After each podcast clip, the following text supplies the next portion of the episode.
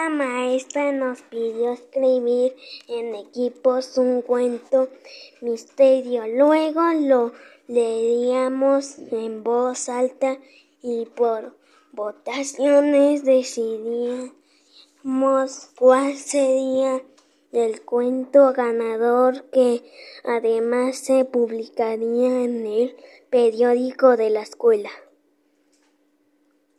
Formamos equipos, pero Benjamín se quedó solo. Al verlo, la maestra preguntó a quién le gustaría entregarlo en su equipo.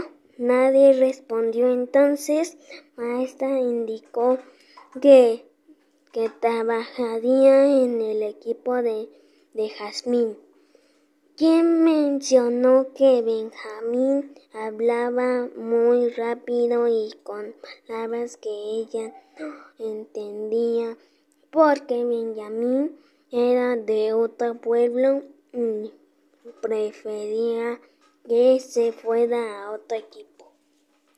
En eso, compañero del equipo de Jazmín dijo que no importa que si de otro idioma o de otro lugar, somos iguales y Benjamín puede enseñar nuevas palabras y contarnos historias porque en los pueblos cuentan muchas historias y equipo lo aceptó muy emocionado, emocionados.